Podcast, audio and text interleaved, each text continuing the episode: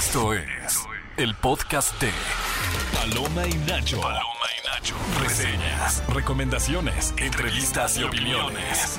Paloma y Nacho. Solo para cinéfilos de buen gusto.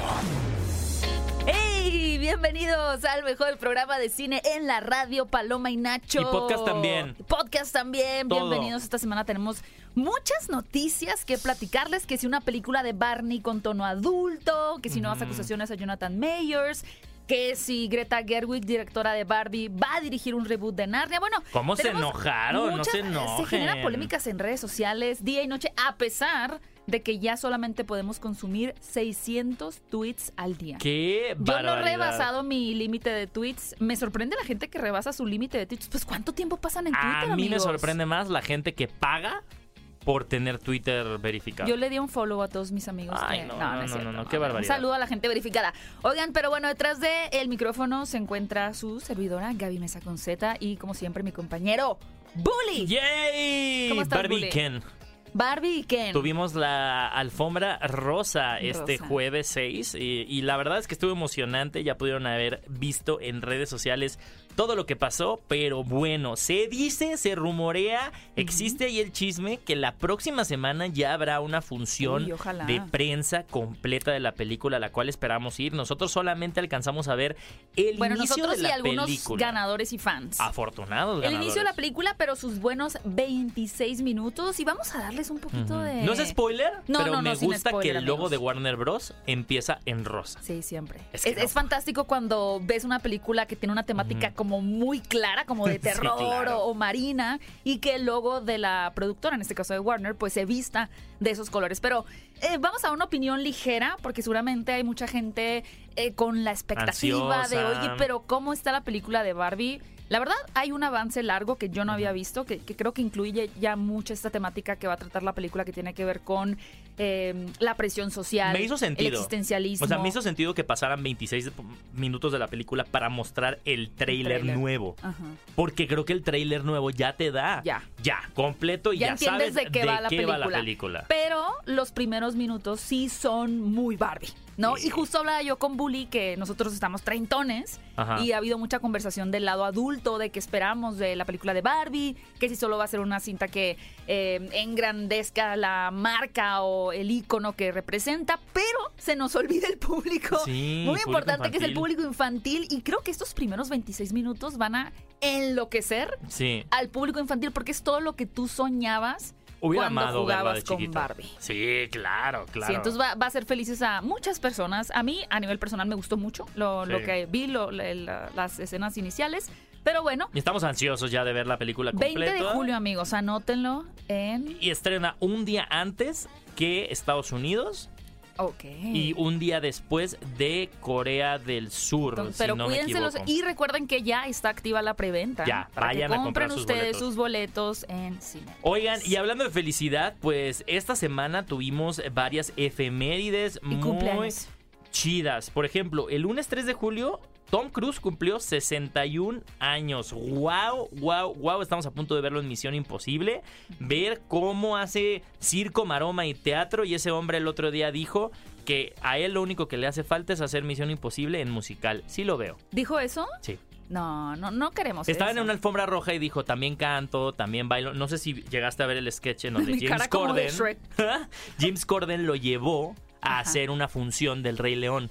No, no. Ensayaron no. Timón y Pumba como una semana y le dijo, es que tú has hecho de todo menos un musical. Entonces lo montó en la producción de Los Ángeles del Rey León y lo subió al escenario para hacer Timón y Pumba. Pero Entonces, en toda la función. en una parte, buena parte tal? de la función. Muy divertido, muy divertido. Pero si canta bien Tom Cruise. Ah, se ve que Tom Cruise no es su fuerte el canto, pero se ve Bueno, que como Hugh Jackman. es un muy buen actor. Hugh Jackman tampoco es su. ¿Cómo no? No, no, no, no, no, no, no te voy a permitir No, que ay, digas eso de Hugh Jackman ver, cuando amigos. su fuerte No. de Hugh Jackman es el canto. Claro que no. En el Gran Showman. Canta increíble. A ver, aquí tenemos a varios. De Jan Ok, Valjean. dice que sí. Acá, ¿quién dice que es buen cantante Hugh Jackman? Uy, escuchando de Jan perdí, Valjean. pues. Ay, ay, ay. Me choca perder. Él empezó en Oklahoma, fue su primer proyecto más bueno, pero grande. tú escucharías un disco de Hugh Jackman. Sí, claro, lo, lo iría a ver a concierto. Tuvo concierto amigos, aquí en no, México. Yo pienso que su fuerte es la actuación, pero De está hecho, bien, está también, bien. por ejemplo, mañana es cumpleaños de Tom Hanks, conocido obviamente por Forrest Gump, Náufrago. Salma Hayek hizo a Frida Kahlo y el 6 de julio hubiera sido el natalicio de nuestra querida Frida Kahlo. Y tenemos dos- Melissa Barrera también, Melissa con. Carmen, que ya llega a las Ya salas de. Cinépolis muy pronto. Y tenemos a dos 25 añeros, no sé si Ah, se diga así, pero mira, Jaden Smith, que es el hijo de Will Smith, que todos recordamos como un niño en Karate Kid. ¿En qué Amigos, ya no es un momento? niño, tiene 25 años. Y también Maya Hawke, que Que hubo es la noticias hija con de Jaden Smith esta Thurman. semana. ¿No, no, te- no te Ah, la no, supiste? no. Eh, Jaden Smith. Se me hace eh, que te están pasando a ti información este, Te exclusiva. lo juro, te lo juro. Jaden Smith salió a declarar que su mamá, esta Jada Pinkett- Jada Pinkett ajá, Pinkett Smith. Smith, les habló muy jóvenes a su hermana, eh, a Willow Smith y a Jaden Smith y a Will Smith de los psicodélicos. Y que desde muy jóvenes probaron los psicodélicos. Entonces que sí es una familia muy moderna. Pues eso no sé qué, qué me parece, la verdad. A mí se me hace Prefiero que no entrar en este tema, me parece un Pero poco eso salió esta semana, esa fue noticia denso. esta semana, ¿eh? Yo Y no le daría a mis hijos La otra noticia es que Maya Hawk, a Ajá. quien obviamente conocemos por papeles como en Stranger Things, ¿no? Hija de este Ethan Hawke Y Uma Thurman. y Uma que Thurman. es idéntica a su mamá. Es que es- Bueno, acabamos de ver en. Asteroid City, Ajá. otra película que también ya tuvo su, su paseo por Cinépolis, Ajá. dirigida por Wes Anderson. Pero vaya, vaya que son. Bueno, dijiste Jaden Smith, Willow Smith, ella sí canta muy bien. Mira, para hablar de cantantes, Willow Smith canta muy bien. Y nunca han escuchado esa canción de... mm, Willow. Oye, ¿qué te parece si damos los resultados de la encuesta de la semana pasada? A ver, les preguntamos por el estreno de Krakens y Sirenas. Conoce a los Gilman, que obviamente sigue en cartelera para que lleven a los más jóvenes. ¿Cuál de estas películas en el mar es, obviamente, es su favorita? Opciones teníamos muchas. Teníamos Aquaman, Tiburón, Buscando a Nemo y Titanic. Y obviamente ganó Buscando a No, Nemo. obviamente no. Yo pensé que iba a ganar Titanic. Todos pensamos, eso Ay, sí es que pensamos con lo, de- todo. con lo del sumergible que acaba de pasar, es, está medio tenso que gane Titanic, Bueno, ¿no? Como que la pero gente eso no, quería debería de, de intervenir con tu juicio de cuál es tu película favorita. Ay, no. Aparte no se hagan porque yo vi que en Spotify tuvo, eh, se posicionó en los primeros lugares de escuchas la canción de Celine Dion de My Heart Will Go On. Así y es que por eso el tema del día. Es por eso el tema del ¿Cuál día. es el que tema del día? Eh, soundtracks de películas.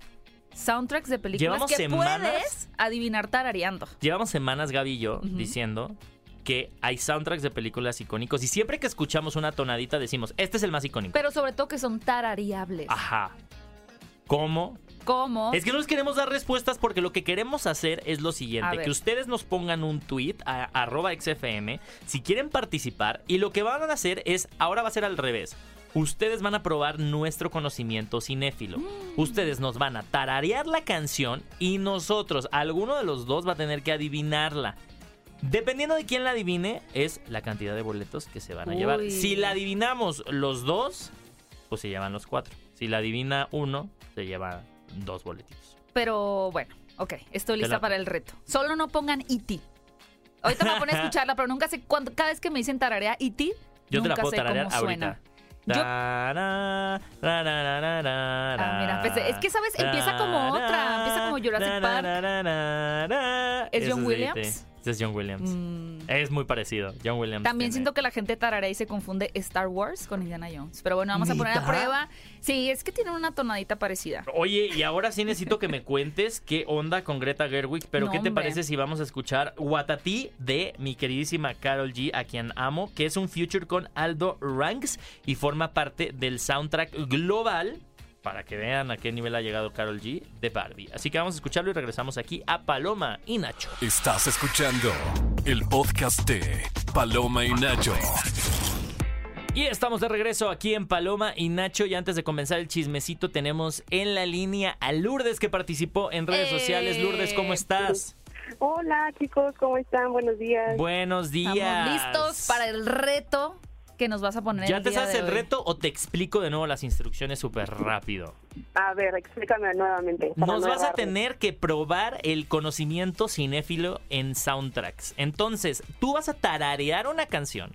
Y si los dos la adivinamos, te vas a llevar un pase cuádruple. Si solo Wow. uno la adivina, te vas a llevar un pase doble, Lourdes. Así que ahí están clarísimas las instrucciones. Me encanta la, la dinámica para que gane y nos la va a poner muy fácil entonces. A ver, pues cada quien. Sí, Ok. ¿Estás lista, Lourdes? súper lista. Ok, entonces a la cuenta de tres nos lanzas tu tarareo de soundtrack, ¿va? Vale. Ok, una, dos, tres. ¡Ah, Titanic! ¡Eso!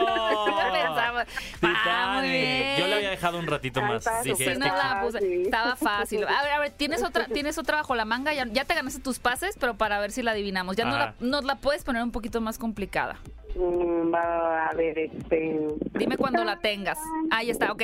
Tararán, tararán, tararán, A ver, ¿cuál es? Híjole. Eh, Yo me la ¿Alguien debería de aquí se la sabe? Yo me la debería saber. Porque sí sé, o sea, medio sé A cuál ver, es. venga. Da, da una opción. Nada más está repitiendo. No, ¿cuál es? Encanto, encanto. Ah. Encanto. Sí, es cierto, Sí, tú, te la sabía. deberías saber, saber. Bueno, pero oye, muchas gracias por participar. Te vamos a mandar tu pase cuádruple para que te lances a Cinépolis a ver la película que tú elijas. Y muchas gracias por habernos puesto este reto. Estuvo muy divertido. Ay, muchísimas gracias. Cuídense mucho. Muchos saluditos a todos. Muy Igual, saludos, un muchos abrazo. saludos. Oigan, y ahora sí es momento de hablar de el chismecito cinéfilo de esta semana. Y hablando de Barbie, Barbie. Greta Gerwig, una polémica bastante tonta, eh, supuestamente va a dirigir las nuevas adaptaciones de las crónicas de Narnia. A ver, Entonces, sí. Pr- Primero contexto, ¿no? Greta Gerwig es la directora de, De la Barbie. nueva película de Barbie, pero también ha dirigido eh, Mujercitas, Lady Bird. Tiene como que una filmografía un tantito más independiente, pero también Sí. estamos hablando de Lady Bird tiene a Saoirse Ronan. O Sí, sea, no claro. estamos hablando tampoco de una película que solo se proyectó en festivales chiquititos y demás. Al final sí es una persona que ha tenido acceso a producciones interesantes, y que está acostumbrada a hacer películas de gran dimensión. Ah, por ¿no? lo menos mediana, digo, Mujercitas tiene a Emma Watson, tiene a Florence Sí. Pugh, tiene a Saoirse Ronan, tiene a Timothy Chalamet. No estamos hablando de una de un director que haya partido quizá de tener puras películas experimentales y de pronto diga, voy a dirigir la nueva película de los Cuatro Fantásticos. O sea, es Sí, Greta no, no. ya tiene sus tratos. Lo que molestó a la gente no es el hecho de regresar. Las películas de Narnia creo que es algo que siempre se ha deseado en el fandom porque hay quienes disfrutaron de las originales, pero como que sintieron que les faltó explorar un poquito más este mundo eh, que, que a No mí me parece fascinante. no llegaron en el momento y en el lugar adecuado de la historia del cine. Pero tenía además un gran, gran elenco. Sí, ¿Te acuerdas de claro. Tilda Swinton? Era muy intimidante. Claro. Pero bueno, ella confirma esto y no solo eso, sino que también dice que está interesada en dirigir grandes blockbusters y pone como ejemplo a Chloe Zhao, quien ha dirigido películas más low-key, no Ajá. como eh, Nomadland, Nomadland. pero de pronto tiene eh, Eternals o Ajá. Steven Spielberg, que de pronto puede tener unas cintas un poco más personales. Yo no como creo las que un de director, a menos de que sea un director de lista, o sea, un Ajá. director de esos que ponen solamente para cumplir el trabajo. Yo no creo que un director tendría que estar peleado con hacer algo para la maquinaria No, de pero la y audiencia es quien, justamente por eso me parece una polémica no tan eh, lógica, porque, a ver, entiendo que uno de pronto se vuelva fan de un director. Ajá, Vamos a decir, Christopher sí. Nolan. Cuando Christopher Nolan comienza, él empieza con una película que a mí me parece bien interesante, que fue su película con la que se graduó de la universidad, si no me equivoco, Ajá. que es The Following, de este tipo que le gusta meterse a departamentos ajenos. Cuando Sí, claro. los inquilinos se van, él va y se mete. Me encanta esa película. Y luego llega con Memento, que también es un ejercicio de edición interesante, pero la escala va aumentando cuando de pronto ya es The Prestige y luego es. Batman y lo y, y la gente no dijo, Y eso que oye, llegó a Batman, o sea, sí, pero la gente no dijo, ¿por qué el director que hizo Memento me está dando ahora una Batman?" película de esta escala? Lo que sí hace eh, enojar a algunos fanáticos de Greta Gerwig es como, híjole, pues ahora que quiere hacer grandes blockbusters, entonces significa que va a perder su sello autoral. Pero ¿por qué tendría que ser así? ¿Por qué no podemos tener mm, una película de gran escala que sea al mismo tiempo una película ¿será lo que me pasa un poco con James Wan? sí ¿no? Que creo que Sí, bueno, para que mí era un gran director de películas independientes, de terror, tener Pero como- Saw, después irse a Insidious, Pero Insidious y luego llegar al conjunto. Pues, bueno, sí, va. 300 Ok, mil, sí, como mil dólares. onda No, Mujercitas. onda mujercitas. no, No, 300 mil dólares, eso cuesta Mujer Insidious- Maravilla. Ah, Insidious, perdón, eh, le dieron... no creo, quizás 100 en 150. Insidious le dieron un millón de dólares. Ah, bueno, pasamos de 300 a Ajá, un millón, perdón. cambiamos. Eh, Saw la hizo con 300.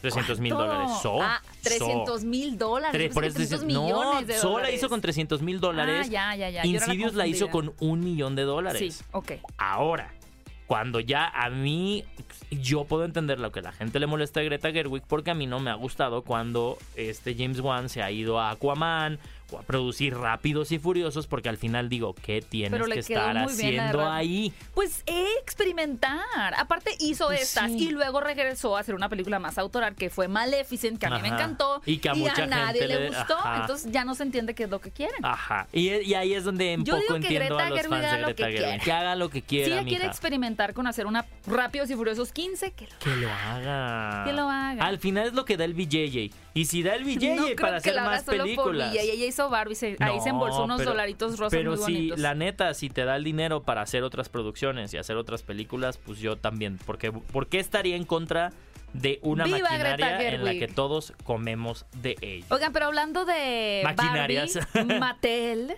eh, se viene la película de Barney, que va a ser una película que no es lo que ustedes imaginan. No se trata de un recuento, me imagino, ¿no? De un recuento de cómo inició el dinosaurio, o quizás sí. Pero no es una película que tenga como un objetivo a un público infantil. Eso salió a decir el productor de esta cinta esta semana, en donde comparte que el público objetivo de la nueva película de Barbie, que además es protagonizada por Daniel Kaluuya, que muchos de ustedes seguramente reconocen por la película de Huye, ¿no? Este eh, actor afroamericano. Bueno, pues resulta que el, el productor dice que el target, el público meta de esta película serán treintones como nosotros, Ajá. Bully, que disfrutamos de Barbie cuando estaba en su apogeo en los 90. Yo nunca vi Ba- Barbie, dije Barney. Yo sí. Yo nunca, ¿tú sí te gustaba el dinosaurio morado que había en tu mente? Claro, yo lo único que les estoy pidiendo es que se regrese. Bebop. Bebop es la Bebop dinosaurio era como verde o la ah, amarilla. amarillita. Esa. O- y, el- y TJ era el verde. ¿TJ era hombre? Sí, ah, no, al revés. TJ era la Sí, amarilla y fan. Bebop era, era el verde. Ay, sí era fan, solo lo veía muy chiquito.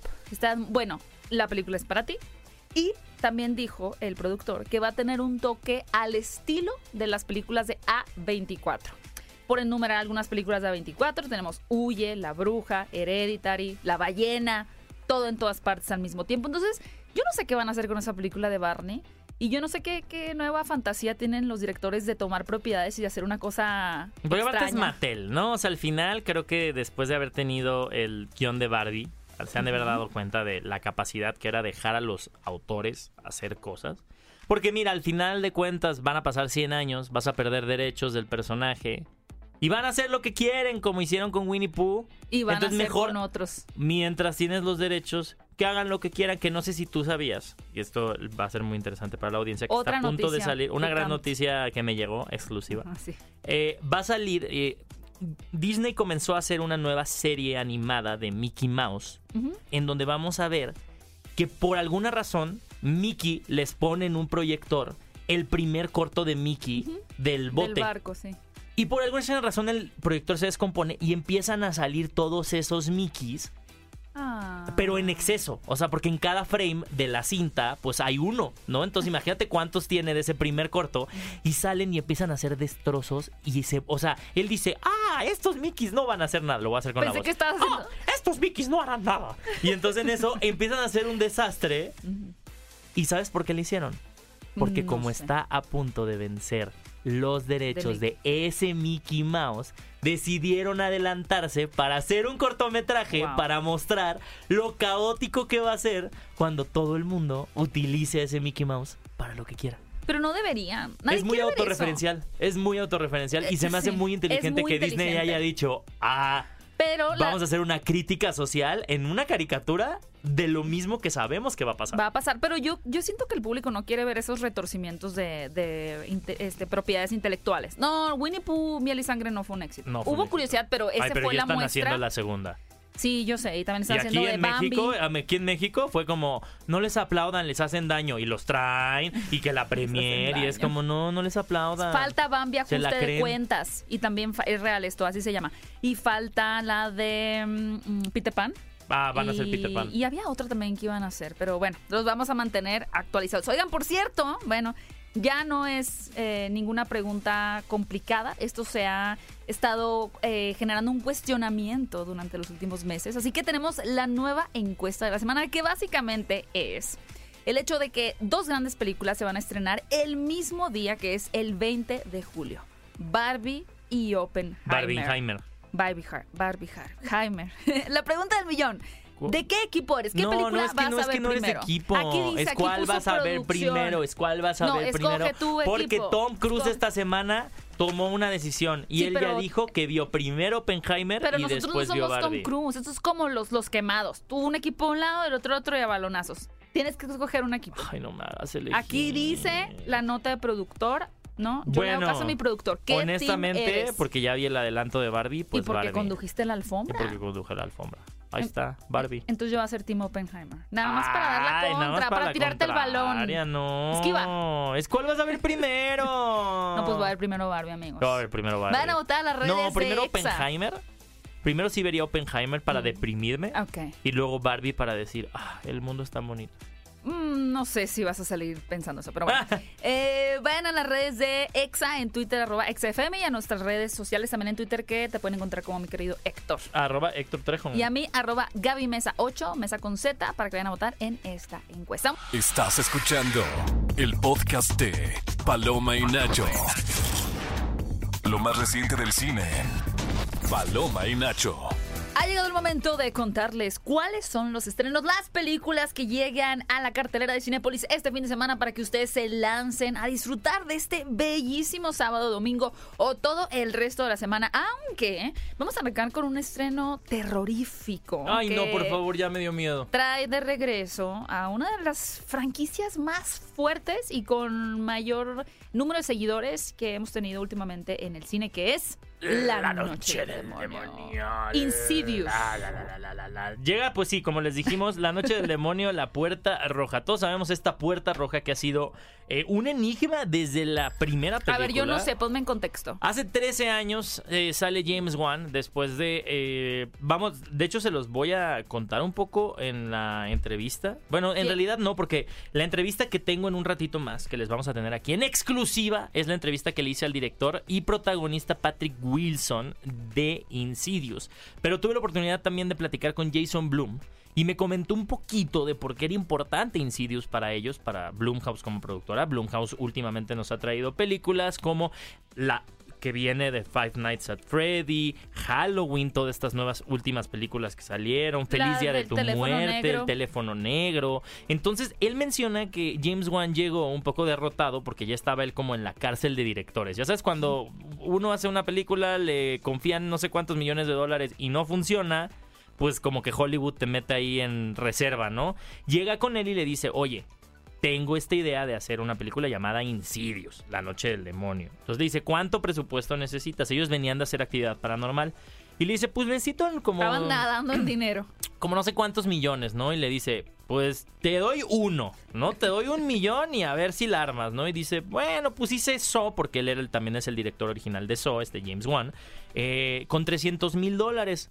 Yo creo que sí la armo con un millón de dólares. Le dan el millón de dólares y crea este universo que fue el, la antesala a las películas del conjuro. Oye, pero lo hicieron por amor al arte Patrick Wilson y Rose Byrne. ¿no? Todos por amor al arte. O sea, sí fue una película muy independiente y era la intención que tenía Blumhouse de empezar a generar estas películas que si ustedes ven la original de hace 13 años, se van a dar cuenta que es una película hecha a mano en donde vemos a una familia que empieza a ser acechada por un espíritu demoníaco. Y no después es la casa, eres tú. nos enteramos exacto que Wow. la casa no es la que está embrujada, sino que es el hijo pequeño de la familia al cual aparece una medium y le explica al papá que él tiene los mismos poderes que el niño, que hace de hacer viajes eh, astrales, Astrales. que pueden en sus sueños irse a esta dimensión que se llama el más allá. Va por el hijo y Lo ahí rescata. es lo rescata de un demonio rojo, que todos sabemos es esta escena icónica del cine de terror que está el que demonio nos hizo rojo brincar atrás. a todos en la A sala. todos, a todos. todos.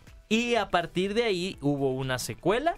O sea, una secuela en donde eh, vi- vemos eh, casi casi una secuela inmediata a lo que pasó a la primera película. Y ahí aparece la puerta roja por primera vez. No, ya había aparecido la puerta roja desde antes, Ah. ¿no? Estaba esta puerta roja que sabemos que es el como el, Vínculo, el portal. el portal hacia el lu- lugar de este demonio Ya. rojo. Lo interesante de esta película es que es una secuela de la segunda película. Ah. 13 años después. ¿Por qué? Porque regresa toda la familia Lambert, incluyendo Ty Simpson, que es el actor original que interpretó a Dalton cuando él tenía unos O nueve. 7, 8 Ah, años. Incluso Patrick conoce a este actor desde los 3 años.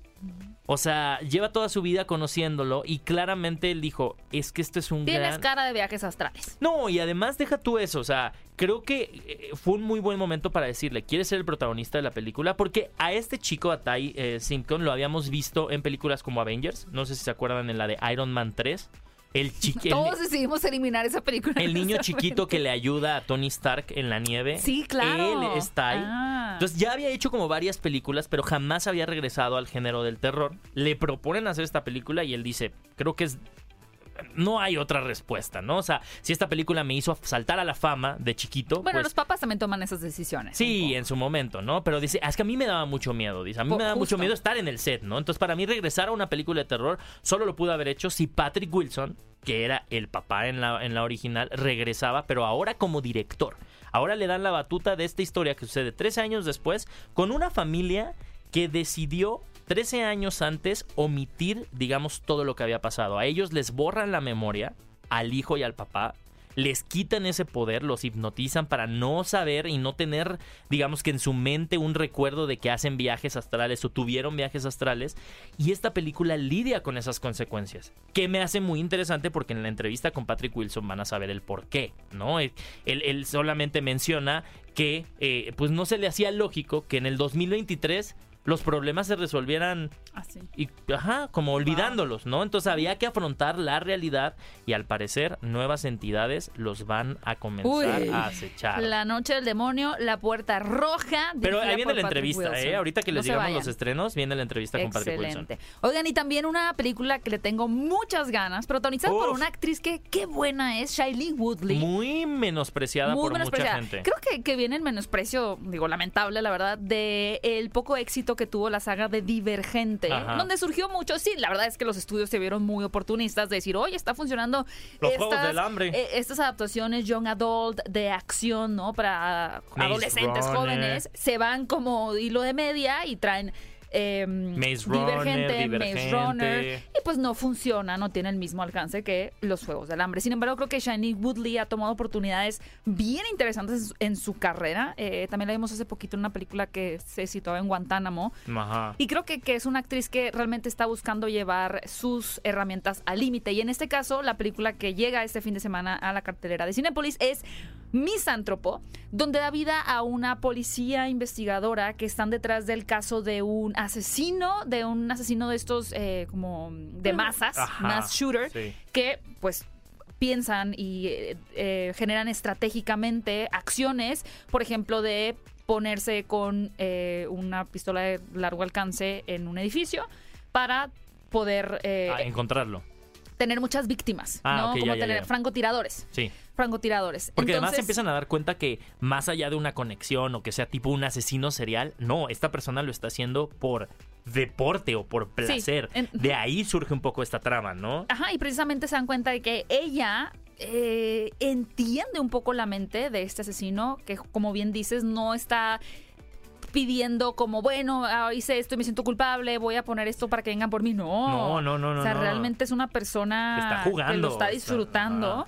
Y vamos a ver la historia eh, de ella, ¿no? Cómo empieza a detectar pues, ciertos patrones y también eh, pues, toda la tensión que significa estar detrás de las, de las huellas de este asesino en masa. Así que de verdad se ve como una película súper interesante, La vamos a ir a ver mañana. La vamos a ir a ver mañana, sí, mañana Sí. domingo. Si nos ven en el cine, Ajá, en Cinépolis, nos saludan. Nos saludan, amigos. Oigan, y también llega Ascenso al Límite. Estas películas a mí me ponen tenso, porque como el título lo dice, habla sobre este, eh, este, digamos que este grupo de personas que deciden escalar un trío de montañas eh, y pues... Los va a ah, alcanzar. No, no, no, no, no. A mí sí me dan, a mí me dan mucho pendiente, porque Mucho pendiente. pues... No, a ver, tú no... ¿Sí te acuerdas esta película de que se suben a la torre esta...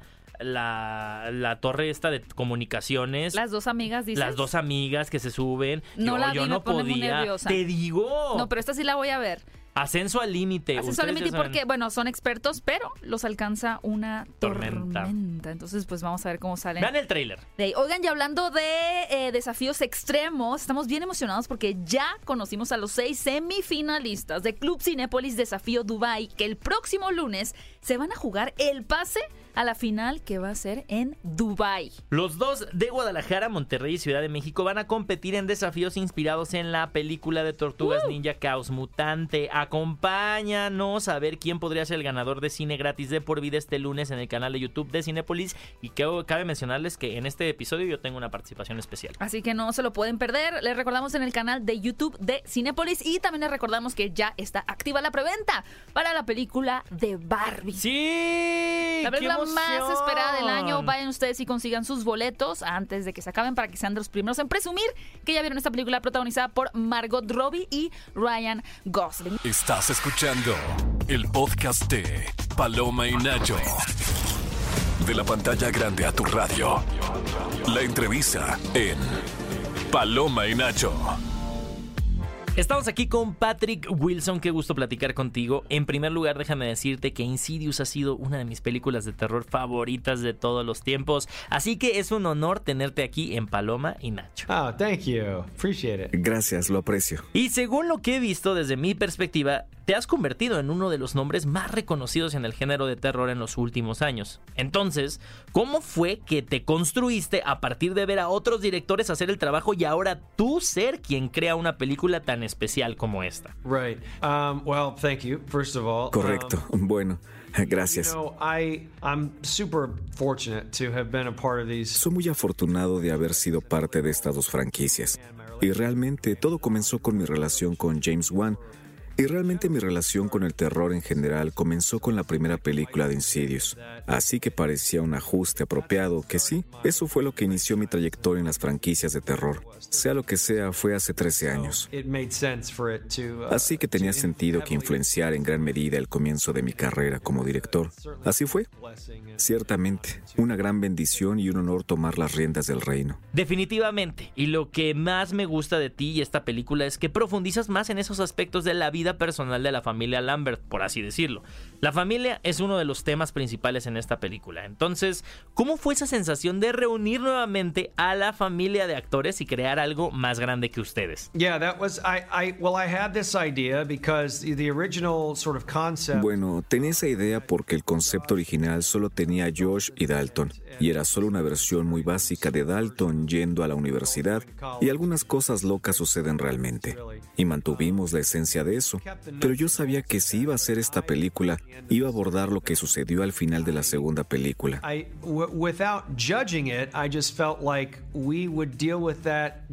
Sin juzgarlo, sentía que lo abordaría de manera diferente.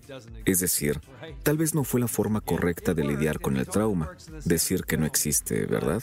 Olvidarlo. Funcionó y funcionó perfectamente en la segunda película, pero en 2023 no sé si lo abordaríamos así. Así que quería abordar eso y sabía que si lo hacía, necesitaba a Rose. Necesitaba al menos poder recurrir a la persona que tenía el secreto y preguntar, ¿por qué? ¿Por qué no me lo dijiste? Así que quería esa ruptura en la relación, quería ese problema doméstico. Así que llegué a Rose y le dije, ¿existe la posibilidad de hacer esta película sin ti? Sí, pero no quiero vivir en ese mundo. So I didn't need her for a lot Entonces, aunque no really lo necesitaba mucho porque realmente me quería concentrar en el padre y los hijos, y eso era algo importante para mí, algo con lo que me relacionaba, algo que quería explorar, pero la necesitaba en la película. Así que así fue como empecé a construirlo. Y trabajar con ellos antes y conocer su forma de actuar te ayudó a dirigirlos eh, de la manera en la que querías en esta película. Yes, I mean I think it's different with everyone. You know, Rose. Sí, quiero decir, creo que es diferente con cada persona. Con Rose, obviamente, adoro trabajar con ella, y ella es una de las mejores en el negocio, punto, en cualquier género. No conozco a nadie que pueda moverse tan fluidamente entre la comedia y el terror. Para mí, creo que tiene que haber un nivel igual de respeto para poder dirigir a alguien con quien estás actuando, porque eso puede irse al traste rápidamente. Así que le dije lo que quería. Fue más una discusión sobre si deberíamos intentar esto cuando hablábamos de dirección. Ahora es diferente con Ty porque sabía que este iba a ser un papel más grande de lo que había hecho antes. Sabía que las demandas emocionales, las demandas actorales, iban a ser mucho mayores de lo que había enfrentado antes. Y está bien, quería ese desafío. Y quería que él tuviera ese desafío. Lo conozco desde que tenía tres años, así que fue difícil para él. No voy a mentir, no fue un paseo fácil. No hubo muchos días en los que no sé si se divirtió, pero creo que fue gratificante. Permíteme decirte que la química que tienen en pantalla es increíble, así que felicidades también por eso. Muy, muy bien. No me queda tiempo, pero nuevamente ha sido un honor hablar contigo y espero verte algún día en una entrevista personal porque, mira, eres genial. Thank you. I appreciate it. Muy amable, lo aprecio. Gracias, Patrick. Vayan a ver La Noche del Demonio La Puerta Roja que ya está en salas de Cinépolis. Estás escuchando el podcast de Paloma y Nacho. Amigos, estamos de vuelta en Paloma y Nacho. Espero que les haya gustado esta entrevista. Y tenemos una última llamada antes de despedir el programa. Jorge, ¿estás por ahí? Sí, buenos días, aquí estoy. ¿Qué onda, Jorge? Buenos días. Oye, a ver, ya tenemos esta dinámica en donde nos están tarareando canciones de películas y si las logramos adivinar, se llevan boletos. Pero a ver, te explico rapidísimo de nuevo las reglas. Tú nos tarareas una canción. Si Gaby o yo reconocemos primero la tonada, o sea, te damos eh, cuatro boletos. O sea, si es al mismo tiempo los dos, te damos cuatro boletos. Y si Perfecto. solamente uno de nosotros la reconoce, te damos dos boletos. ¿Te late? Mm, Me late. Me late chocolate, así que... facilita. Para Yo que te te, digo- un pase cuádruple. En el momento en el que vas a soltarte a tararear esta tonada de película es en 3, 2, 1. Adelante, Jorge. Tararán, tarararán, tatán. Superman. Exactamente. Muy fácil. Híjole, qué mal quedé. Pero vamos a darle. Dale un re- repechaje. A Venga otra. Dale otra, Gaby. Venga otra. Pero ya, ya tienes asegurados dos, Dos boletos. dos boletos. Ok, venga. ¿Listo?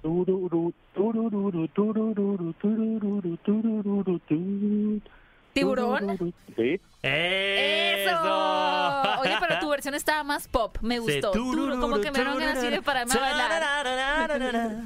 Vamos a hacer una, un edit con esa versión especial. Oye, muchas gracias por habernos puesto a prueba. Qué pena que no me supe la de Superman de veras, ¿eh? Qué vergüenza. Voy a presentar No, hoy mi renuncia por tal indignación que sufrí, eh, humillación, perdón, autohumillación. Pero muchas gracias por llamarnos. Te vamos a mandar tu pase cuádruple para que te vayas a Cinépolis a ver la película que tú escojas. Y muchas gracias por haber participado con nosotros aquí en Paloma y Nacho. Perfecto, gracias, que estén bien. Te mandamos un abrazo, oigan cinéfilos, y llegó el momento de despedirnos del programa. No dejen de escuchar Palominacho en vivo todos los sábados en punto de las 10 de la mañana aquí en Exa FM y nuestro formato de podcast lo encuentran en todas las plataformas de podcast. Mi querido Bully, ¿cómo pueden encontrarte en tus redes sociales? A mí me encuentran como arroba Héctor Trejo y a ti, Gaby. Y a mí como arroba Gaby Mesa 8. Nos escuchamos en el siguiente episodio transmisión de Paloma y Nacho. Esto fue el podcast de Paloma y Nacho. Paloma y Nacho. Reseñas, recomendaciones, entrevistas y opiniones. Paloma y Nacho. Solo para cinéfilos de buen gusto. Escúchanos en vivo todos los sábados a las 10 de la mañana en Nexa FM 104.9.